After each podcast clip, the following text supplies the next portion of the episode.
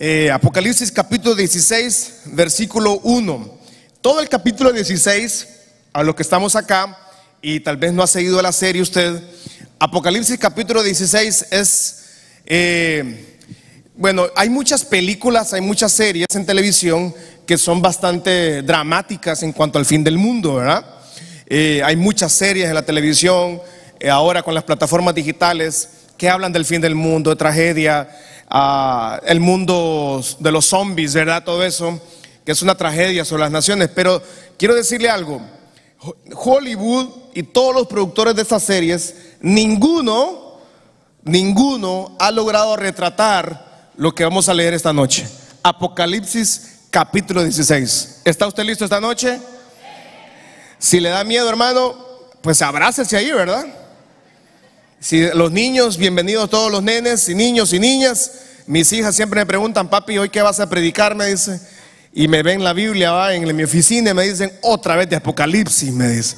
Hija, le digo, así va a ser hoy. Le digo, ay, que sea Apocalipsis, ¿verdad? Así que abróchese los cinturones porque aquí vamos con toda la carne al asador, hermano. Aquí se fue ya. Se, literalmente vamos a tirar todo a la brasa ahora mismo, ¿verdad? Difícil de escuchar, pero va a ser difícil verlo. En el nombre del Señor, usted y yo no vamos a experimentar Apocalipsis capítulo 16. Porque usted y yo estaremos ¿dónde? En el cielo, en la boda del Cordero. Perfecto. Vamos a Apocalipsis 16.1. Dice, oí una gran voz que decía desde el templo a los siete ángeles, id y derramad sobre la tierra, así, aquí sí hermano, las siete copas de la ira de Dios. Diga conmigo, las siete copas de la ira de Dios. O sea, nada en el mundo, ninguna serie, ninguna película de Hollywood, ni de ningún país, ninguna se asemeja a lo que es Apocalipsis capítulo 16. Terribles imágenes que vamos a tratar de verlas o imaginarlas, porque no tenemos imágenes para eso. Vamos a lograr asimilarlas en nuestra mente. Venimos entonces hablando que Apocalipsis, Apocalipsis, libro de Apocalipsis, es una visión, es una película, son series que Juan, anciano, ya en sus últimos días, de hecho, viviendo en una isla eh, extraditado, en la isla de Patmos, él vive en ese lugar y puesto en ese lugar, él vio una visión. Él está totalmente solo. O sea, cuando le hablamos, le digo a usted que él, él fue abandonado, es que está solo. Está sin teléfono, está sin celular, está sin energía eléctrica, está sin agua, está en una isla. En esa isla él ve una visión, se le aparece el poder de Dios y comienza a ver una visión de alguien que él lo conoció muy bien. Recuerde que Jesús tuvo doce discípulos, de los doce discípulos uno salió malo, ¿verdad? Y luego los once discípulos, de esos once discípulos hay un señor que se llama Apóstol Juan. Y Apóstol Juan comienza a ver una serie de, alguien que él conoció muy bien, porque él estuvo tres años con Jesucristo. Él fue su mentor, él fue, su, él fue el discipulador de Juan. Y comienza a ver visiones, comienza a ver un trono, comienza a ver un ser que no lo logra asimilar porque hay muchos relámpagos, comienza a ver cuatro seres vivientes, cuatro seres vivientes que ya los estudiamos, muy complejos de explicarlos, comienza a ver 24 ancianos, comienza a ver ese trono establecido. Cuando estamos hablando de Apocalipsis, hace más de dos mil años escrito este libro, y él ve un trono establecido, no un trono en construcción. No se está construyendo, ese trono él ya lo ve hecho completamente. De la nada él comienza a ver a otros seres ahí, 24 ancianos, y aparece un pequeño cordero, pero ese cordero ya no está como un cordero de paz ni de misericordia. Ese cordero que aparece ahí el único dice que podía abrir los sellos. Nadie podía abrir los sellos, solo Jesucristo, el Hijo de Dios, era el único que tenía la, autoridad de abrir los sellos. Se abrieron los sellos, los siete sellos que hablamos, estudiamos eh, muchos martes anteriores, los siete sellos que hablan de los caballos, ¿verdad? Caballo blanco, caballo rojo, caballo negro, caballo amarillo. Hablamos que, Cristo fue abriendo sello por sello y comenzaron a salir unas almas mártires. En el sexto sello, terremoto, las islas y montes se comienzan a mover. Pero ahí todavía no acaba toda la película. Luego aparecen siete trompetas. el sexto sello abrió siete trompetas. Dentro de las siete trompetas encontramos ahora los grandes eh, movimientos en la naturaleza, los grandes eh, momentos dolorosos que la naturaleza va a vivir. una estrella que cae, vemos granizo, fuego, monte ardiendo sobre el mar. Las trompetas, si la, usted recuerda lo que estudiamos, las trompetas nos hablan que el mundo, la naturaleza, el ecosistema del mundo, el 33% del ecosistema se va a perder durante las siete trompetas. Para ese momento estamos, estamos hablando de la gran tribulación. Y, yo le he estado enseñando y explicando que usted y yo no estaremos. Mucha gente habla de que la iglesia estará en la gran tribulación. Nosotros no estaremos en la gran tribulación. El Padre nos ha dado la oportunidad ahora mismo y usted y yo aceptamos esa oportunidad de venir a Cristo Jesús y un día Él regresará por nosotros. ¿Cuánto estamos esperando su venida, amada iglesia? Vamos a ver.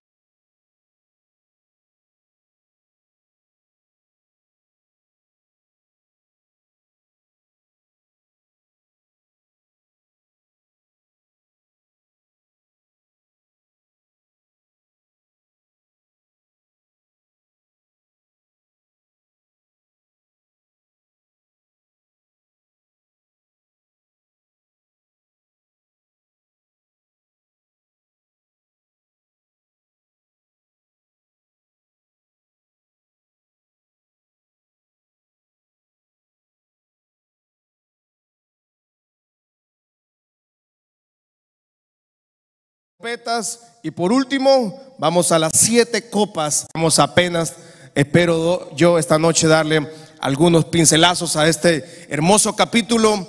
Eh, digo hermoso en el sentido de saber de que lo que la palabra, lo que la Biblia dice se va a cumplir.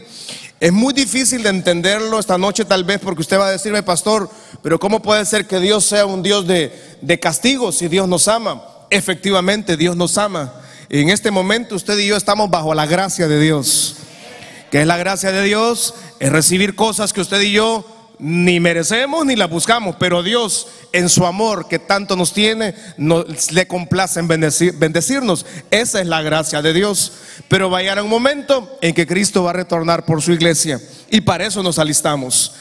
Vamos al versículo 2 de Apocalipsis 16. Dice, el primero, Dice que el primer ángel derramó su copa sobre la tierra. Y vino una úlcera maligna, pestilente, sobre los hombres que tenían, que tenían y que adoraban su imagen. Esta, esta úlcera va a llegar, el, primer, el primer juicio que va a venir sobre las naciones, ya en la última etapa, de aquí para allá, Apocalipsis 16, hermano, vamos ya como un Ferrari, ¿verdad? Vamos adelante con alta velocidad, aunque usted y yo no manejamos a alta velocidad, ¿verdad? Manejamos a 80 kilómetros por hora. Dicen amén, hombres. Bueno. Y vamos ahí en la etapa final de Apocalipsis. Ya el mundo está colapsado, las naciones están colapsadas el anticristo ha hecho su, plan, el falso profeta ha hecho su plan, la, la guerra, muerte, hambre, es un mundo sin control. Y esta copa, estas copas van a ser derramadas totalmente. No va a ser a medias, viene total. dice que el primer castigo que viene sobre las naciones, viene unas úlceras, dice, pestilentes sobre las personas pero no por todas las personas.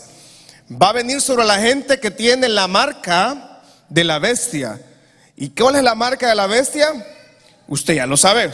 Pero quiero hablar rápidamente de esas llagas, de esas úlceras. Éxodo 9, 10 al 11 dice, Éxodo 9, 10 al 11.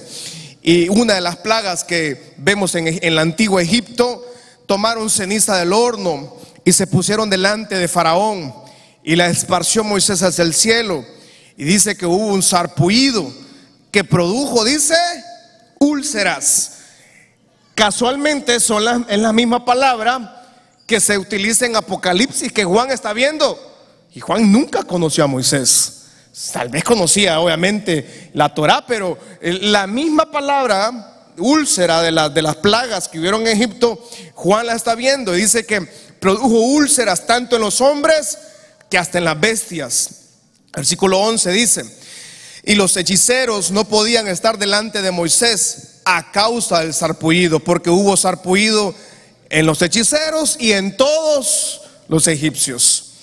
El libro de Deuteronomio 28:35 dice, Deuteronomio 28:35, te herirá Jehová con maligna úlcera, eso significa esa palabra, en las rodillas y en las piernas, desde la planta de tu pie hasta tu coronilla, sin que pueda ser, dice, curado. ¿A quiénes les va a ocurrir eso según Deuteronomio 28? A todos, a los que se alejaran del Señor. 28, capítulo 28, versículo 15 dice, Deuteronomio 28, 15, de ese mismo 28, Deuteronomio dice, eh, pero acontecerá, si no oyeres la voz de Jehová tu Dios, para, procurar cumplir todos tus mandamientos, tus estatutos que yo te intimo hoy, vendrán a ti, esas maldiciones y te alcanzarán. Entonces vemos que las úlceras fueron de las plagas que se usaron, que Dios usó en Egipto, y fueron úlceras que provocó que los mismos brujos no tenían la cura. Y usted me dice, pastor, ¿y cómo va a funcionar eso de las úlceras? El sistema inmune nuestro, ah, somos diferentes todos los que estamos aquí. algunos no les hace daño muchas cosas, a otros, como su servidor, por ejemplo, somos muy propensos. Si yo huelo polvo sucio, por ejemplo, eh, me da alergia. Los que parecemos de rinitis. ¿Dónde están los riníticos aquí? Dánteme la mano los que parecen de la rinitis, por favor. Ok, Dios les guarde, Dios les bendiga, ¿verdad? Eh, hay gente que le da estornudo y no puede respirar, por ejemplo, le da tos. Eh, el sistema inmune se, se, debilita y, y, en general todos aquí se nos ha debilitado por temas de antibióticos, ¿verdad? El, tema de uso de antibióticos, muchas cosas. Va a llegar un momento en el mundo que las úlceras, dice, no van a tener ninguna medicina, no va a haber ni un antibiótico capaz de curar las úlceras de Apocalipsis capítulo 16 versículo 2. No va a existir un solo antibiótico en el mundo para poder curar el dolor de las úlceras. En, Apocalipsis 16, 2, por favor. ¿Qué, significan estas úlceras? Si usted dice, pastor, pero, pero he visto gente con úlceras, con llagas y, andan bien tranquilos. ¿Sabe qué es lo que pasa con estas llagas? De, Apocalipsis dice que son pestilentes, o sea que las manos, no va a poder usar las manos la persona, no va a poder usar sus pies la persona, porque la llaga va a cubrir sus rodillas, va a cubrir esa, esa una úlcera maligna y con un tremendo mal olor. ¿A cuántos de aquí alguna vez en nuestra niñez, o no sé si en su vida adulta le pegó varicela? Levánteme la mano, ¿cuántos ya le pegó varicela? Por favor, vamos a ver a todos. San Pedrano que se respeta le pegó varicela. ¿eh? Y si a usted no le hago varicela, hermano, usted ya es leyenda, ¿verdad? Usted ya tiene un pie en el cielo, ¿verdad? Porque la mayoría nos ha pegado eso, ¿verdad? En la escuela, en el colegio. ¿Usted se acuerda cómo andábamos, ¿verdad? De niños. Y los mamás le, lo llenaban de una crema a uno y no se toque. Y la recomendación era de la mamá, no sé. ¿Y qué es lo primero que hacía uno? Estaba como mono uno ahí. Y, y, es difícil porque es un virus. Similar a lo que nos pasó o nos sigue pasando en el tema de la pandemia. Es un virus que nadie lo puede ver y es altamente contagioso. Dice la Biblia, la primera, lo primero que va a venir sobre las naciones es enfermedad. ¿Y qué es lo que la gente busca siempre? Estar sano. Nadie de los que está acá quiere estar enfermo. Todos queremos estar siempre sanos. No por nada, todo mundo, cuando vinieron las vacunas a San Pedro Sula, ¿qué hizo el San Pedrano? A como es lugar, ¿verdad? A ponerse lo que venga ahí. Y usted dijo ahí, eh, póngame lo que. Y usted no sabía lo que estaban poniendo ahí, ay, ponga, ya me siento bien, dijo usted. Hay gente que está esperando hasta la décima vacuna, ¿verdad? décima dosis, no sé. Porque nadie quiere estar enfermo. Imagínense entonces, lo primero que le va a pasar a las naciones es una úlcera maligna sobre todos los hombres y mujeres, pero no a cualquier persona o hombre, son los que tengan la marca de la bestia. Apocalipsis 13, 16 al 18 dice, y hacía que a todos, pequeños, grandes, ricos y pobres, libres y esclavos, se les pusiera una marca en la mano derecha o en la frente, dice. Versículo 17, y que ninguno pudiese comprar ni vender, sino el que tuviese la marca o el nombre de la bestia o el número de su nombre. Apocalipsis 14, 9 al 11 dice, Apocalipsis 14, 9 al 11, y el tercer ángel lo siguió diciendo a gran voz, si alguno adora a la bestia y a su imagen y recibe la marca en su frente o en su mano, él también beberá del vino de la ira de Dios, que ha sido vaciado puro, dice, en el cáliz de su ira. Será atormentado con fuego y azufre. Entonces ya está profetizado, pero aún así la gente no va a poner atención a eso. Y la gente va a ponerse la marca de la bestia. Yo ya le expliqué eso a usted martes anteriores. No podemos meternos más a tiempo en eso. La gente va a ponerse la marca como sea, sea un chip, sea una tarjeta de crédito, no sabemos, ¿verdad? Yo no puedo especular con eso. Pero ahora yo le expliqué a usted, es algo tan sencillo como todos ahora somos usuarios de tecnología. Tan sencilla la tecnología que todos tienen acceso a la tecnología. Así va a ser la marca de la bestia. La gente la va a poner porque no va a poder comprar, no va a poder vender, no va a poder consumir, no va a poder hacer nada. Va a, necesitar la marca de la bestia. Y la gente no solo la va a tener, sino que va a adorar. Y en Apocalipsis 16 encontramos que el primer castigo es para la gente que adoró a la bestia. Y unas úlceras pestilentes. Usted se imagina si todos, hermanos, en los tiempos de la pandemia más cruda, cuando teníamos, eh, nadie quería verse con nadie, ¿verdad? Todos nos alejábamos. Usted, usted se alejaba. Eh, venía a la iglesia y no, no quería ver a nadie, ¿verdad? Yo el testimonio quedó, recuerdo cuando regresamos el 21 de septiembre del 2020, a la primera reunión después del, del encierro que tuvimos. Ese día, hermano, teníamos las sillas distantes como a 20 metros cada uno. Todo el mundo de lejos y todos nos mirábamos así como, hmm, este hermano anda, decíamos, eh, este no. Y si usted estornudaba, lo sacaban, hermano, ¿verdad? Era una pena estar en una fila, en un banco y estornudar. No, hombre, es una vergüenza, ¿verdad? Imagínese entonces las úlceras con un mal olor, podrido, pestilente, dice va a ser la primera, pero no viene sobre todas las personas, viene sobre la gente que ha adorado la bestia. Usted me dice, pastor, me dice, pero ¿por qué tan, tan doloroso? Porque comienza con el cuerpo, comienza con el castigo, comienza con las enfermedades. La gente ahora mismo desprecia a nuestro Padre Celestial, desprecia a Jesucristo, que dice que Él en la cruz del Calvario, por su llaga fuimos nosotros, pero ahora mismo se rechaza eso. Ahora mismo se rechaza el sello del Espíritu Santo que todos tenemos acá. Efesios capítulo 1, versículo 13 al 14 dice, en él también vosotros, habiendo oído la palabra de verdad, el evangelio de nuestra salvación, y habiendo creído en él, léalo conmigo por favor, fuimos, dígalo en, primera, en tercera persona, fuimos sellados con el Espíritu Santo. Diga conmigo nuevamente, estamos sellados con el Espíritu Santo. Y usted me dice, pastor, pero yo no, no tengo ni un sello, no me miro un sello, no lo veo.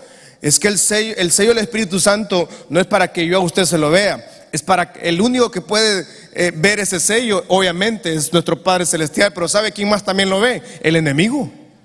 El enemigo ve lo que usted está cargando y lo que usted carga es el Espíritu Santo. Ese mismo sello, como Satanás siempre ha sido un muy mal imitador de nuestro Padre Celestial, Él va a tener un sello también. Y la gente va a correr a ese sello. Ahora mismo el sello es del Espíritu Santo. Pero la gente lo rechaza, la gente no quiere tener ese sello. La gente se burla, la gente eh, menosprecia, la gente no quiere saber nada del sello del Espíritu Santo. ¿Qué prefiere la gente? Prefiere el sello del enemigo, el pecado, prefiere alejarse del Señor, prefiere vivir en vidas llenas de maldiciones. No, no, es raro entonces que en la gran tribulación veamos a las naciones de la tierra corriendo a tenerse, a tener una, una marca de la bestia y, adorar la bestia porque le es más fácil al ser humano creer en lo creado por la mano del ser humano que creer en lo que nuestro Padre Celestial ha hecho por nosotros. Ahora mismo estamos en la gracia. Usted y yo tenemos el sello del Espíritu Santo. Es un sello que nadie nos los puede quitar, no puede ser arrebatado porque está en nuestro corazón. Levante su mano al cielo y haga conmigo, en mi vida, en mi corazón está el sello. Dígalo fuerte, está el sello del Espíritu Santo. Apocalipsis 16, versículo 3 dice la palabra del Señor. Apocalipsis 16, versículo 3. El segundo ángel derramó su copa, dice, sobre el mar. Y este se convirtió, dice, en sangre como de muerto y murió todo ser vivo que había en el mar. La siguiente, la gente primero va a enfermarse, una úlcera que no tiene, no va a tener medicina. Es una úlcera que no va a haber antibiótico, no va a haber pastilla, no va a haber vacuna para curar esa úlcera. La segunda copa de la ira comienza a atacar la fuente de alimentos. El castigo, el juicio del Señor primero es con el cuerpo de las personas, con las enfermedades. La segunda copa de la ira es con la fuente de alimentos. Lo primero que va a suceder es que el mar, dice, va a derramarse y va a tener sangre, color de sangre. Si usted se recuerda, lo mismo pasó en Egipto, con el río Nilo se convirtió en un río de sangre y la gente no podía consumirlo. Y no solo eso, lo que va a pasar ahí los océanos de todo el planeta Tierra se convertirán en sangre. Y dice que eh, todos los ser vivos que esté en el mar va a morir. O sea que toda la industria pesquera, toda la industria del mar, todo lo que es la gente que vive de eso, todo mundo, toda la logística de barcos, exportaciones, importaciones, todo fracasará en ese momento. Es un colapso mundial. Y ese colapso mundial usted y yo no lo vamos a ver acá, porque usted y yo estaremos en la boda del Cordero. Esa, entonces comienza una contaminación mundial. en los océanos, o sea, esa playa bonita que nosotros tenemos los sanpedranos, ¿verdad? Esa playa hermosa que tenemos a, 30, 40 minutos de acá, en, en Cortés, bonita playa, en Tela, en, en el sur. Todos estos que vemos ahora todos los océanos se van a convertir en sangre. Y dice la palabra, no lo digo yo, en sangre como de muerto. O sea, una sangre coagulada. Porque cuando uno, la persona, el cuerpo de uno fallece, muere, la sangre deja de bombear, porque obviamente el corazón se paraliza y la sangre se coagula. Entonces estamos, podemos imaginarnos los océanos de la tierra con un color rojizo y con, como con sangre coagulada en todos los océanos. Segunda copa de la ira. Y obviamente toda la fuente de, de trabajo, de dinero, de alimentos, la gente no va a poder comer pescado frito, ¿verdad? No va a poder comer ceviche, nada, no va a haber nada porque todo se va a morir. No va a existir nada en el mar. Apocalipsis capítulo 16, versículo 4, el tercer ángel dice, derramó su copa sobre los ríos Primero la primera copa entonces enfermedades, segunda copa alimentos del mar, toda la logística de los mares, los grandes buques de los mares, todo será un colapso en los océanos. Número dos, número tres, perdón, tercera copa dice, y esta copa fue derramada sobre los ríos y sobre la fuente de las aguas, y dice que se convirtieron en sangre. Entonces, no, la, siguiente, el siguiente nivel, eh, no solo las fuentes de, agua salada se van a contaminar, dice que las, las fuentes de agua dulce, o sea, los ríos, la gente no va a poder consumir agua. O sea, ¿se imagina usted un río contaminado? Bueno, en San Pedro Sula todos conocemos un río contaminado, ¿verdad? Todos. Eh, si usted, por ejemplo, en la zona de Cortés, hay unas zonas que la gente le gusta ir a bañar, pero los que son de la zona le dicen, en ese lado no se meta, porque es que ahí caen las aguas, dicen residuales, dicen ahí. Pero los sanpedranos, hermano, les vale. Ahí vamos a la, Semana Santa y va a ver la gente tirándose en medio de todo, de las aguas residuales. Pero yo creo que alguna gente agarra muchos anticuerpos ahí, va. Como vitaminas, creo que agarran más bien, va. O sea, pero así somos, nos gusta meternos en todos lados. Dice la palabra del Señor que las aguas dulces se van a contaminar. O sea, no va a existir el agua potable. Usted va a abrir la llave, perdón, usted no va a abrir la llave porque usted, y yo no vamos a estar acá en el nombre del Señor. La gente en sus casas va a abrir la llave y lo que va a salir es, es agua con sangre coagulada. ¿Qué le parece? Terrible, ¿verdad? Es la tercera, la cuarta copa sobre los ríos, dice, y toda la fuente de agua dulce, todas las aguas, todo lo que vive en los ríos, todo lo que existe en los ríos, todo tendrá contaminación. Entonces, eso, esta, este castigo sobre las naciones va a ser uno tras otro. No, la gente no va a lograr entender qué está pasando. Es como ahora mismo. Usted y yo estamos tranquilos en el mundo, estamos tranquilos en el país, pero el mundo entero está en un, está en un problema económico mundial.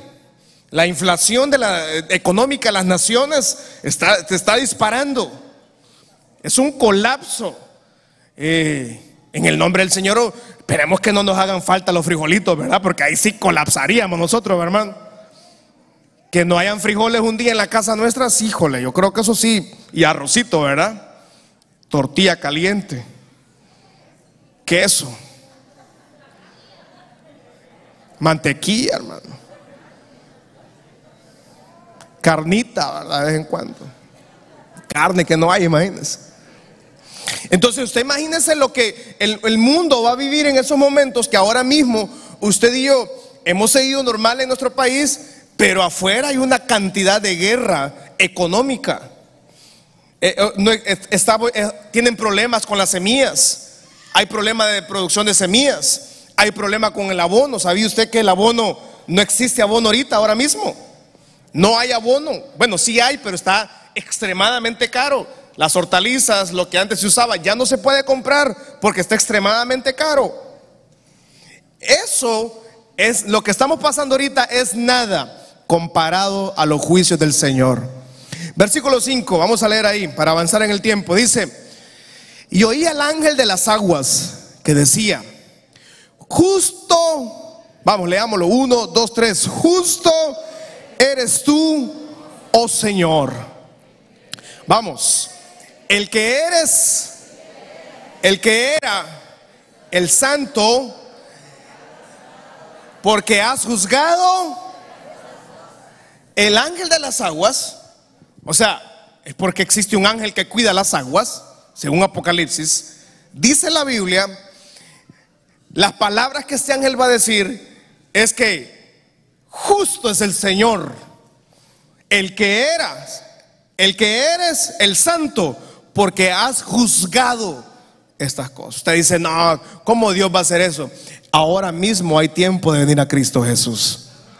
En ese momento ya no hay chance, no hay vuelta atrás. Y por eso el ángel de las aguas dice, justo es el Señor, qué bueno que está juzgando a las naciones, dice.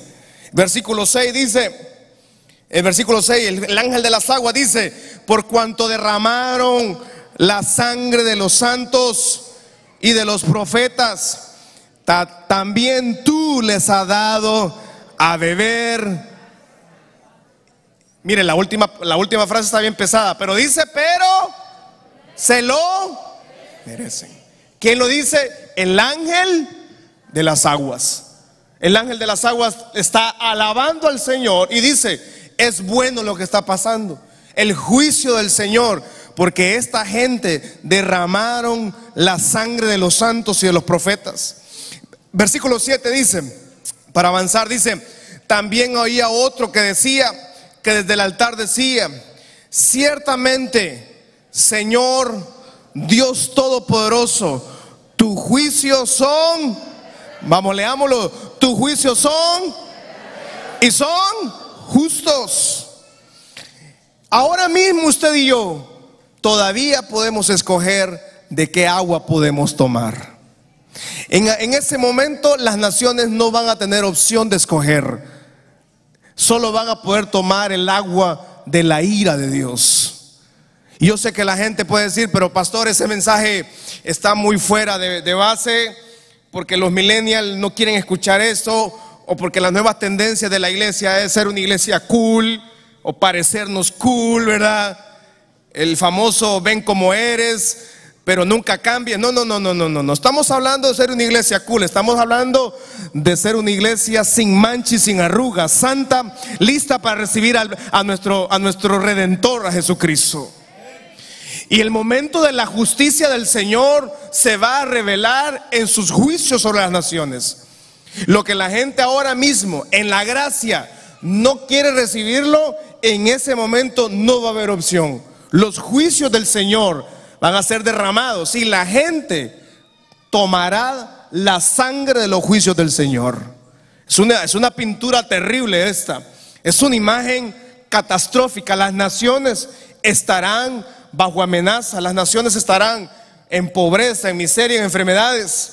Pero ahora mismo usted y yo podemos escoger de qué agua podemos tomar. Juan capítulo 4, versículo 13 al 14 dice, Juan 4 dice, respondió Jesús y le dijo, cualquiera que bebiere de esta agua volverá a tener sed, mas el que bebiere del agua que yo le daré no tendrá sed jamás, sino que el agua que yo le daré será en él una fuente de agua que salte para vida eterna. ¿Cuántos han tomado esa agua para que salta para vida eterna? Levante su mano al cielo y haga conmigo, mi vida esté llena de la fuente de agua viva.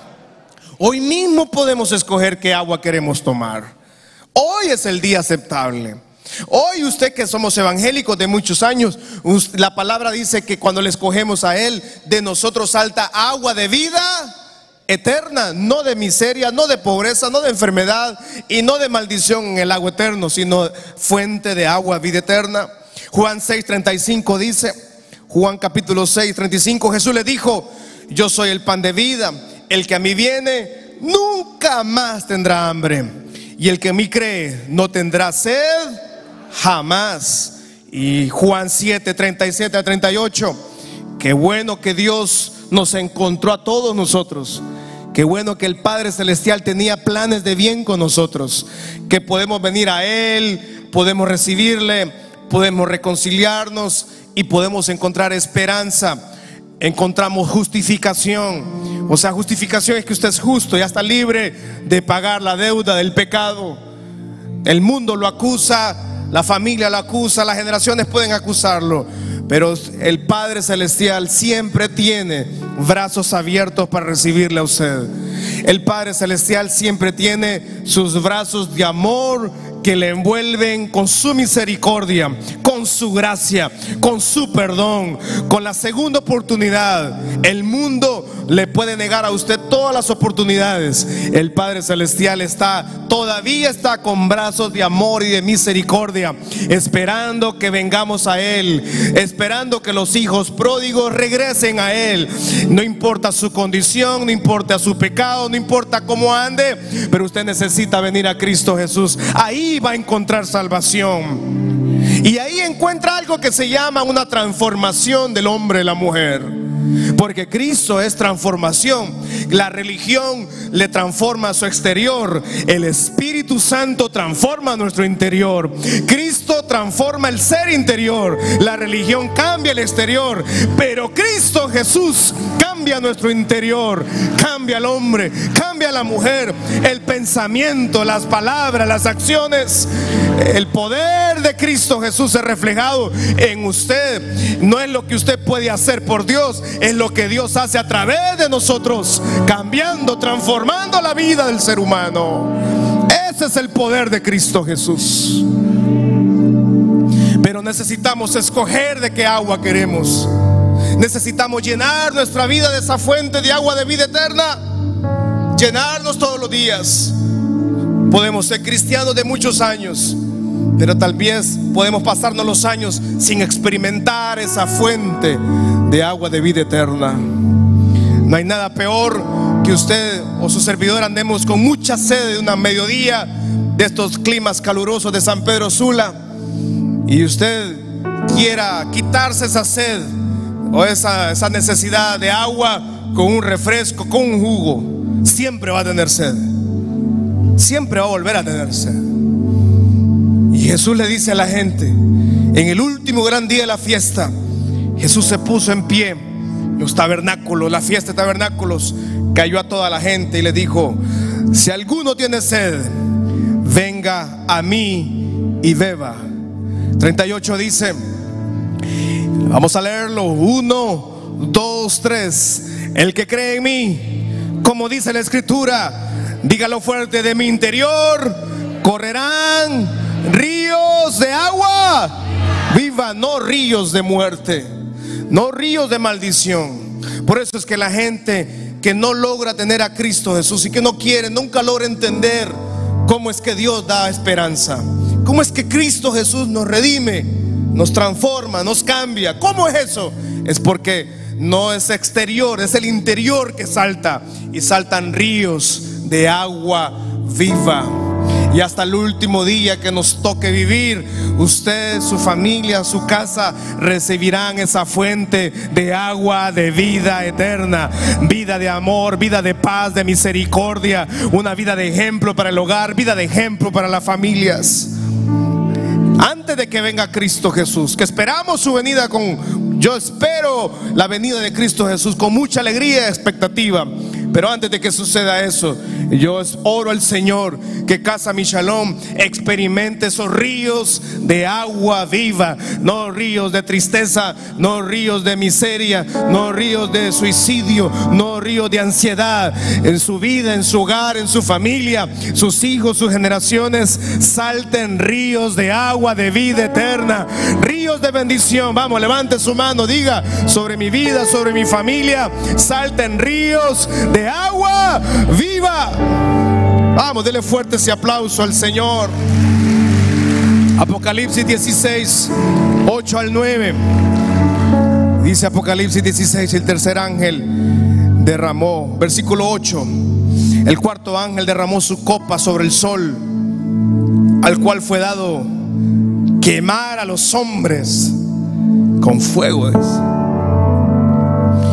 Y los hombres se quemaron, dice, con el gran calor. Y los hombres se arrepintieron de sus pecados, oraron a Dios, adoraron a Dios.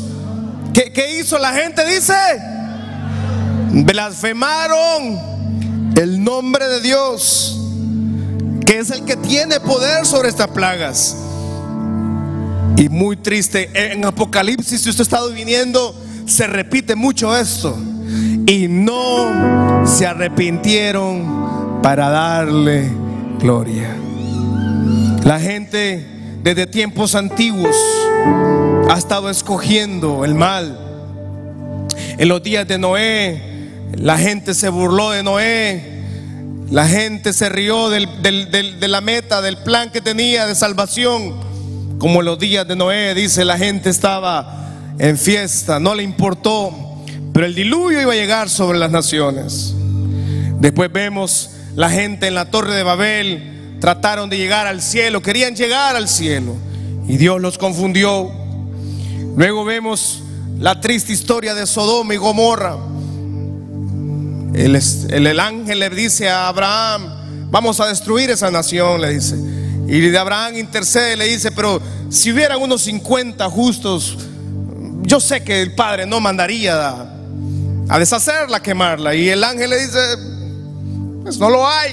Si hubieran 30, si hubieran 20, le dice, si hubieran 5. El ángel dice, no lo hay. Y el fuego consumió Sodoma y Gomorra.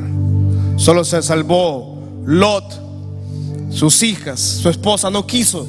Tuvo la oportunidad su esposa, pero volteó su mirada hacia atrás y, pecó y cayó en desgracia. Muchos años después vemos a Israel en el libro de jueces, que se levantó una generación en jueces capítulo 2, si no me equivoco, que dice que se levantó una generación que no conocía a Jehová, no conocía a Dios, y se alejaron completamente. En jueces comienza la historia terrible de Israel. Cayeron en pecado, cayeron en desgracias, en guerras, en pobreza, en miseria. Y vemos todo el Antiguo Testamento, profetas menores, profetas mayores, de gracia tras gracia. Israel no logró nunca recuperarse porque se alejaron del Señor. Pero vemos en el Nuevo Testamento la gracia del Señor. El Padre Celestial envía a Jesucristo y vemos el cambio de la historia. El Antiguo y Nuevo Testamento se parte la historia en antes y después. Jesús llegó como el Mesías, llegó como el, experto en quebranto de dolores, vino a darnos oportunidad, llegó a su santa tierra. La gente misma le despreció, la gente misma no escuchó su mensaje. Tres años predicando Jesús, de sinagoga en sinagoga, de ciudad en ciudad. La gente lo seguía, mucha gente lo seguía por los milagros, pero no sabían ni siquiera quién era Jesús. Y la gente escuchaba, sus discípulos escuchaban, miraban milagros, miraban transformación, miraban, miraban a los demonios huir de los cuerpos. Y la gente no entendió el mensaje. Llegó el momento triste de la historia de la humanidad, donde pusieron a un preso llamado Barrabás y pusieron a Jesús. Y ponen a Jesús al nivel de un delincuente. Jesucristo el Hijo de Dios. Y usted y yo pudiéramos pensar fácilmente, no, hubiéramos escogido a Jesús. Qué barbaridad esa gente, cómo la gente escogió a Barrabás que le dieran la vida. Y la gente, el pueblo, dice allá en Mateo capítulo 27 que la gente escogió a Barrabás para la vida y, condenaron a Jesús a la cruz del Calvario. Lastimosamente la gente todavía sigue haciendo lo mismo. Todavía en el tiempo de la gracia, todavía el tiempo que Dios nos da la oportunidad, la gente reniega el cambio, reniega recibir a Jesús, porque tienen una mente cauterizada por el pecado, por las maldiciones. No quiere cambiar, no quiere buscar del Señor. El hombre, la mujer no quiere buscar del Señor. Se aleja del Padre, se aleja del poder de Cristo Jesús.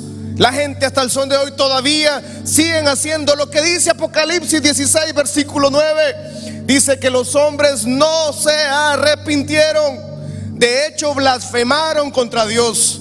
Usted y yo leemos ese versículo y decimos, qué terrible, pastor, esa gente sí, va a estar mal. Pero ahora en la gracia muchas veces blasfemamos tal vez contra el Señor. Muchas veces nuestras acciones, nuestras palabras hacen de que usted y yo nos alejemos del poder del Señor. Cada vez que blasfemamos contra un hermano, cada vez que murmuramos contra un familiar, contra un hermano, cada vez que usted se burla de alguien, cada vez que usted ha tenido la oportunidad de hablarle de Cristo Jesús a alguien y no lo hizo, escogemos entonces entre el delincuente y el Hijo del Dios viviente Jesucristo. leemos Apocalipsis y decimos que terrible esa gente, pero ahora en la gracia la gente prefiere escuchar los mensajes suaves los mensajes que le dicen que a usted mañana le va a ir bien. Hermano, yo creo que a usted le va a ir bien. Sí, yo profetizo y oro. Pero usted necesita, yo necesito venir a Cristo Jesús diariamente. Necesito venir a la cruz, necesito orar, necesito pedir su misericordia. De nada sirve la bendición, de nada sirve el carro, la casa, si Cristo no está en ese lugar. Y la gente está esperando el mensaje bonito. La gente está esperando que le digan que no se preocupe, que todo va a estar bien. Sí, estamos en la gracia, pero yo también necesito tenerle un fuerte, gran mensaje de alerta. Cristo viene pronto por su iglesia. Cristo viene pronto por nosotros. Cristo va a regresar en las nubes y se levantará a todos sus escogidos, hijos e hijas.